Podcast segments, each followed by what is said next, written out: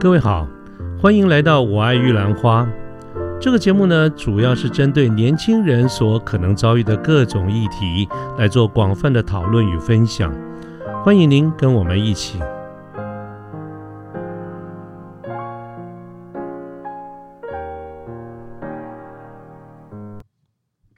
呃，各位好，我是卢天记，现在是民国一百一十年的三月七号星期六的晚上。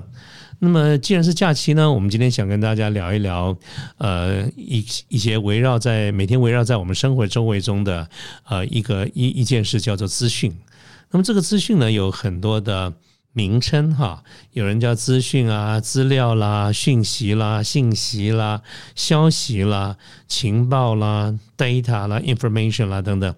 有很多很多不同的这些称谓哈，我不晓得线上的听众朋友，你平常是用哪些字眼来称呼它？但是不管我们是怎么称它，当我们在讲到资料啦、资讯的时候，我相信我们大家应该有一个共同的想法、共同的一个看法，就是说，从这个数量来看的话，我们大家都承认，现在是一个资讯爆炸的这个时代啊，资讯实在是多到都看不完，真的是看不完。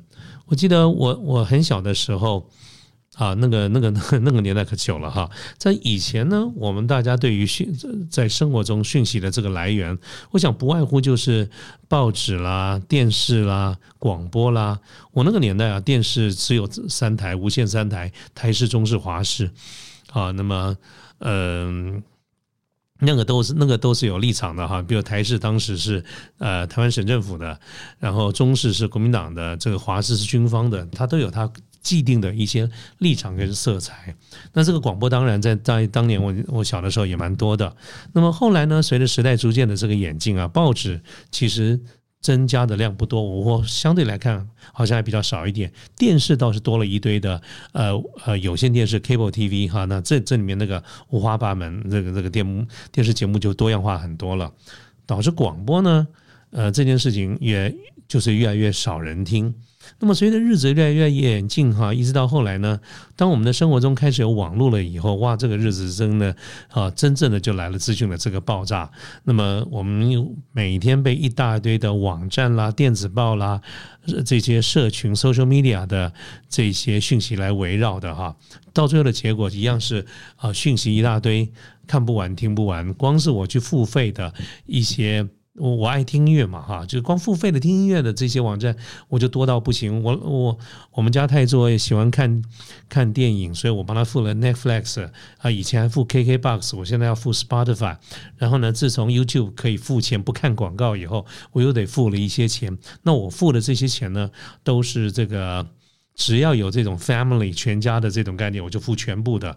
那换句话说，我们 以前是花钱看产品、看资料，现在是花钱不看广告。但不管怎么说呢，呃，我刚才描述的这些状况，通应该都朝向一个方向，就是说，在我们现在的生活中，周围这个资讯量实在是太多了，所以呢，嗯，我们就想尽办法可以不看，但基本上我觉得还是可以控制的。导致什么东西很难控制呢？就是。除了数量，就是这些资讯的数量变多以外，它的品质也参差不齐。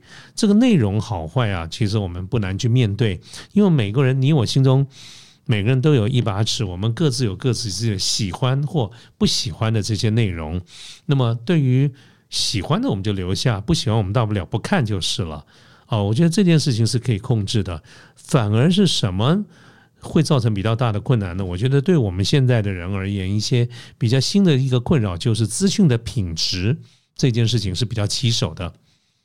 所以，所谓我这边讲的这个品质啊，其实就是就是假新闻嘛，就是简简单讲，就是我们这段时间，尤其越来越多的这种假新闻，我们经常每天在自己的这种。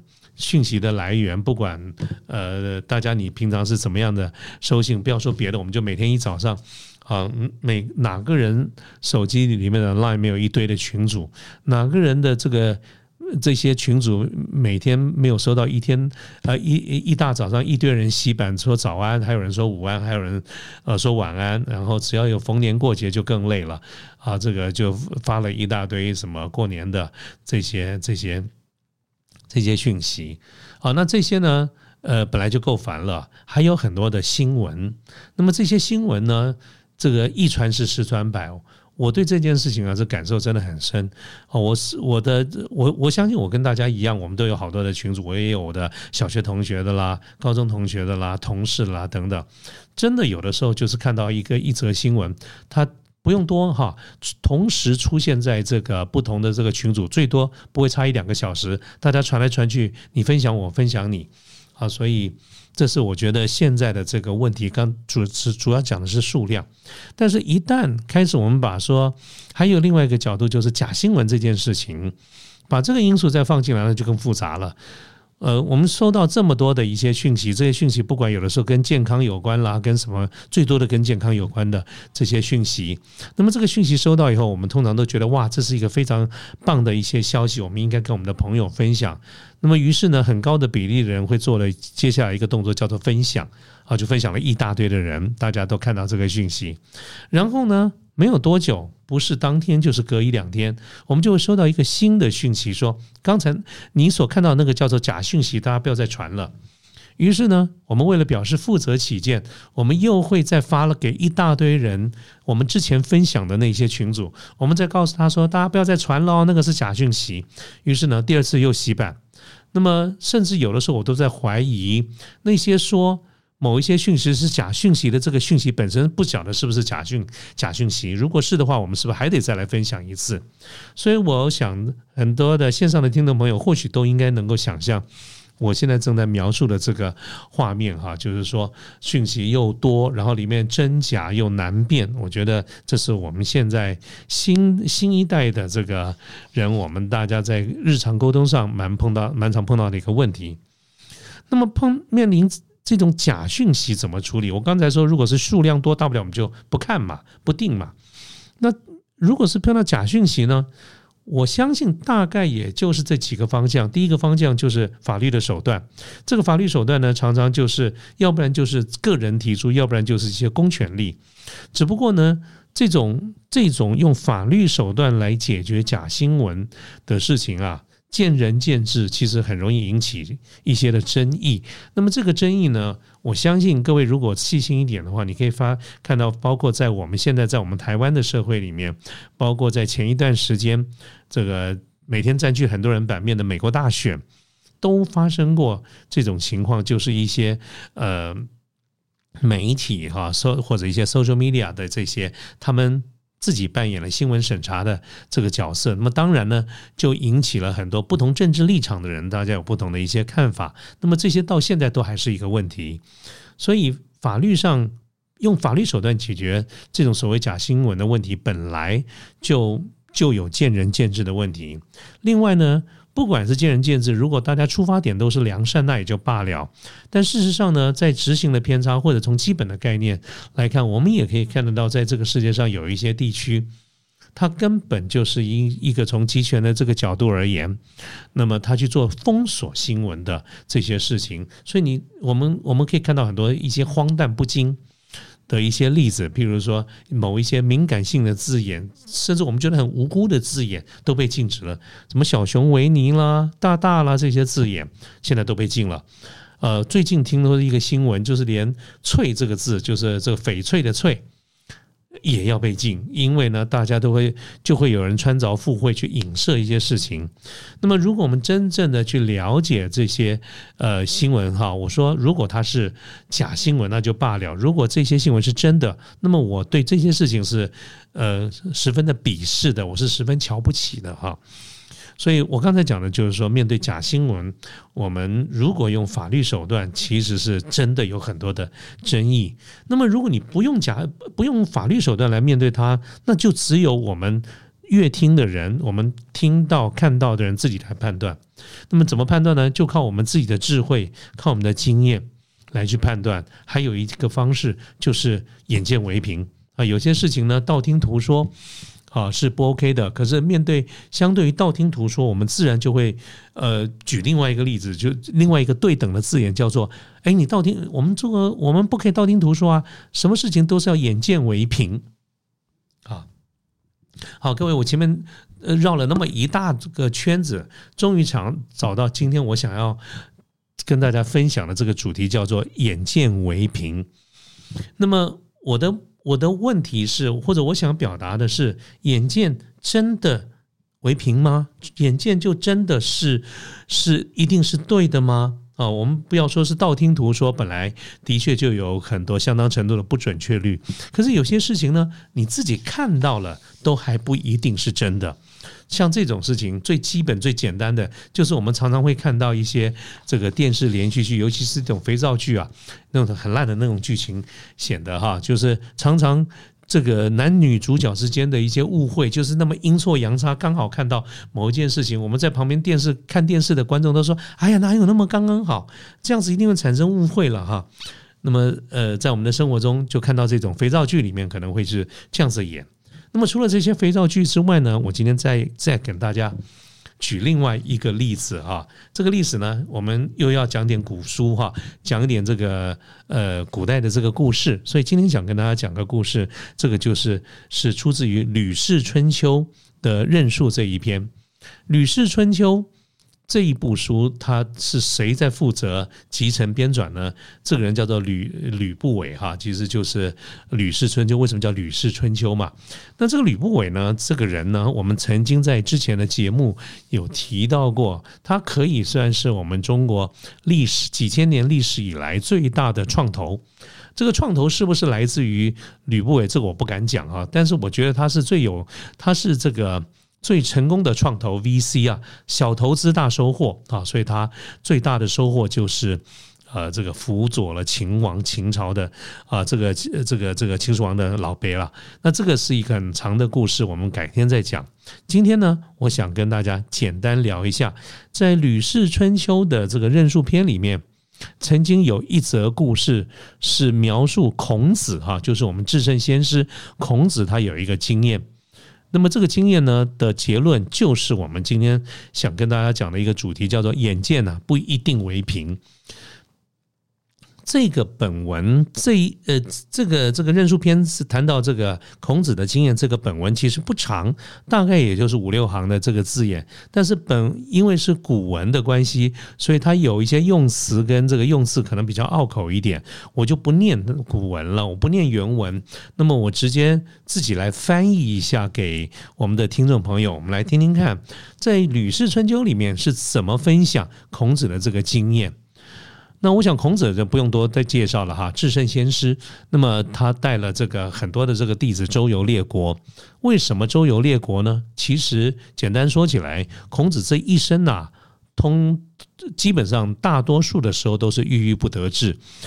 我们说在战国的时期呢，大家就是各国流窜嘛哈，这个都希望能够找到一些英明的君主，然后接受自己的想法。然后能够有所发挥。其实孔子在这件事情啊，春秋战国时代几乎那个时候都是这样子了哈。孔子在这件事情上面来看，并不例外，他做的跟大家一样。所以孔子之所以会带着这些众弟子周游列国，就是在找机会。那么。找机会周游列国，找机会，其实说穿了就是没有机会嘛，就是没有什么好的这个机会，所以他才会周游列国。那么日子久了，其实就很穷，没钱，尤其要带了一大堆的人。好，那这一大堆人到底是谁养谁也说不清楚，所以呢，孔子在有一段时间真的是穷途潦倒，所以在史书上都记载的，孔子穷于陈蔡之间，就是他在周游列国的时候，在陈国跟蔡国这一段时间是最穷途潦倒的。那个时候惨到什么样情况呢？穷到说连野菜汤都喝不上，连汤都没得喝。连续七天哦，有过记录，七天都没有吃吃一粒米哦。他们可能随便找点别的东西吃，但是就是没吃到饭，饿的实在是没有办法了。连孔子啊，他都是这一群人，他们只好白天睡大觉，好，不然怎么办呢？好，那么在孔子的众多弟子中，有一个大贤人，贤哈非常。贤者叫做颜回，那么有一天呢，颜回他就去外面，也只好去要要饭了。他去讨了一些米回来，那然后呢，他是非常尊师重道的，所以呢，他终于弄到一些米回来以后呢，他就赶快在他们这个栖息、这个休息的这个地方就开始煮饭。那么快要准备要给大家吃，当然是要先给老师吃。所以当他快要煮熟的时候呢，呃，这个这个饭的香味出来了，连孔子在睡大觉的人，嗯，都闻到了啊。他这个眼睛都慢慢张开来，可是要张未张的时候，眼睛这个孔子这个眼睛微张开的时候，忽然间他就看到一幅景象，什么景象呢？就是他看到颜回啊，居然偷偷的把这个锅盖掀开来。从中间就抓了一把饭，就用最快的速度塞到自己的嘴巴里面，好，然后再把锅子盖回来。那个时候米还没有煮好，但快煮好了。孔子看到了，你知道但是呢，他没有说，他也没有说话，没有吱声，他就继续闭着眼睛，假装还在睡觉。那么隔没有多久呢，这个饭煮好了。煮好了以后呢，这个颜回就端着一碗饭来叫醒了孔子，当然是老师优先啊，他就要送给送过来给孔子吃。那么孔子呢，其实心中是没有忘记他刚才偷师。那孔孔子也觉得，作为一个学生呢，你怎么可以这样子偷吃呢？啊，怎么可以偷吃饭菜？你有私心，不尊师重道。但是孔子他也没有说出来，所以他故意换了一种方式，很迂回的说：“哎呀。”刚才啊，我在做梦的时候梦到家父，梦到我爸爸，呃，死去的父亲啊。那么这个饭呐，啊，你现在端给我这个饭，如果是一个干净的饭，那我要先来祭拜一下我的父亲。啊，他就是用这种方式来迂回。那。颜回呢，听到的话就就就慌张了。颜回是个老实人呐，他尊师重道，而且非常的孝，这个孝顺又是尊师重道的人，他一听就慌张了。他马上就跟孔子说：“哎，老师啊，不行不行不行，这个不能祭拜，因为因为跟您说实话吧，刚才在煮饭的时候，要熟不熟的时候，有一些那个煤灰啊啊掉到锅里面了，不得已啊。”好，因为这个这个这个条件不好嘛，就掉到那个锅里面，所以呢，有一些饭是被弄弄脏了，可是丢了是很可惜，所以我刚才确实我有把那些饭先抓出来，先把它吃掉，因为丢了也很可惜嘛，所以这个饭坦白说不能算是很干净的饭，所以老师你千万不不可以拿来祭拜。好，这个孔这个颜回就很慌张，就回了这一段话。孔子听了以后呢，他是既感动也是也很感叹呐。那么他怎么说呢？他说：“哎，我啊信任我自己的眼睛，可是眼睛也不是完全可以可依赖的哦。我相信的是我的心，可是心也一样不能完全依赖。所以众弟子啊，各位同学啊，你们要记住啊，认识了解一个人真的是不容易啊。这个地方是个重点，所以我跟大家讲一下，他的原文是说：孔子叹曰：所信者目也，而目犹不可信。目就眼睛哈。”所事者心也，而心犹不足视。弟子既之，知人故不易矣。啊，也就是说，像孔子这样子一个伟大的贤人呐，他有这么坚强的一个心智，在穷途潦倒的时候，他也能够带了几十个弟子周游列国。我们不能够不不说他真的是一个很伟大的一个人，有他自己的坚持的理想。可是，就算孔子这么贤能，像他这样的一个大贤，他在极度的饥饿、很困顿的时候，他仍然会被自己的眼睛给蒙蔽，被自己的心蒙蔽，差一点去误会了他这个众多弟子中这么贤能的颜回，他会误会他是一个会偷吃啊饭菜、有私心、不尊师重道。所以，孔子也算是很很坦白，他也坦诚自己犯了这样的一个错误。啊，所以他很感慨的说：“哎呀，要了解一个人呐，真的是不容易。你靠眼睛、靠内心啊，这个、这个，都都都可能会有错。眼见真的不一定为凭啊。所以大家啊，这个看一个人呢，看一真的不可不慎之啊。所以我我我后来对这个，这就是我刚才讲这个《吕氏春秋·任述篇》里面简单的讲的一个故事，就说。”孔子用他自己的这个经验来告诉我们：眼见不一定为凭。啊，包括孔子，包括颜回这样子的一个贤人，这样的一个圣人，都有可能误会别人或被人家误会。好，所以我觉得，呃，这个故事给我蛮深的一些感受。那我想，连连。这个至圣先贤呢，他们都会有这样的一个一个一个错误。那么，我相信线上的听众朋友，你我，我们都是很普通的人，我们都是凡人。论智慧，论贤能，我们是比不上这些古圣先贤。那我们该怎么办呢？这个时候呢，我就想到，呃，我们的四书哈，我们说这个呃，这个《论语》《孟子》《大学》《中庸》里面呢，有一篇《中庸》哈，《中庸》来自于《礼记》，《中庸》里面有几件事情，我觉得蛮好的。《中庸》的这几句话，它原文是说：“博学、审问、慎思、明辨、笃行。”就是说。我们要行中庸之道，哈，我们对于很多的事情，我们都应该要博学，我们要从各种的角度去做多方的学习跟吸收，啊，这叫博学。审问呢，就是我们要很谨慎的去提出各种的质问，啊，特种的这个呃问题是做深入的了解。那么第三个叫慎思，谨慎的思考，哈，我们去看到呃，收集到这些讯息，我们得到的一些答案，我们都要仔细的去思思考。然后第四个叫做明辨，也是我认为最不容易的，就是我们要去仔细的分辨，好它真伪，哈，然后呢笃行就是具体身体去力行，这是中庸里面讲的博学、审问、慎思、明辨、笃行。而那么跟我们今天所今天这个节目想跟大家分享的所谓的这种眼见为凭最相关的就是第四点，叫做明辨。这个明辨呢？啊，真的是不容易啊！即便是我们觉得《中庸篇》讲的这是非常有道理啊，我们要明辨，我觉得不容易啊。所以除了经验的积累之外，我想也就只只能够停看听，我也没有更好的方式。呃，尤其是我相信，呃，我常常有一句话，如果跟我比较熟悉的朋友们，就是经常会听到我讲的一句话，就是我。在我这一生当中，虽然啊，这个虽然我还我还活着，还还健在，但是呢，在我的记忆当中，我其实做了很多的一些决定哈。我包括认人，我常常觉得我自己做错的决定比做对的多，然后我看错的人也比看对的人多。所以，即便是我比我相信我比线上的听众的呃很多的听众朋友，我都应该要大上一些年纪，我都常常觉得我。呃，这个明辨是有问题的啊，所以真的是不容易的一件事情啊。那么再次强调，就是说今天提出这样的一个问题来，我并没有非常好的一个答案，因为我觉得这样子的一个社会问题，我们也很难用自然科学的手段给出一个绝对的标准答案来。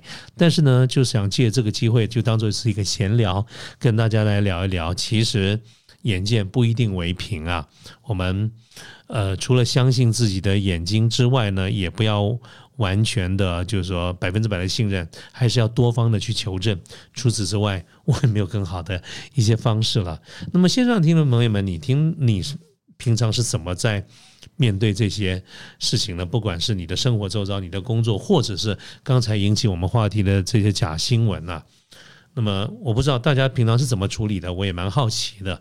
所以如果大家愿意的话，也可以呃私信我，或者如果你更愿意，呃，如果更更好一点的话，你愿意可以在我们的呃网站上面也可以跟大家做一个分享啊。我相信大家都很有兴趣彼此了解一下大家是怎么处理这个问题的。好，那我想呢，今天的这个就当做聊天哈，主题叫做“眼见真的为凭吗？”我们今天就聊到这个地方，好，谢谢啦，大家晚安。拜拜。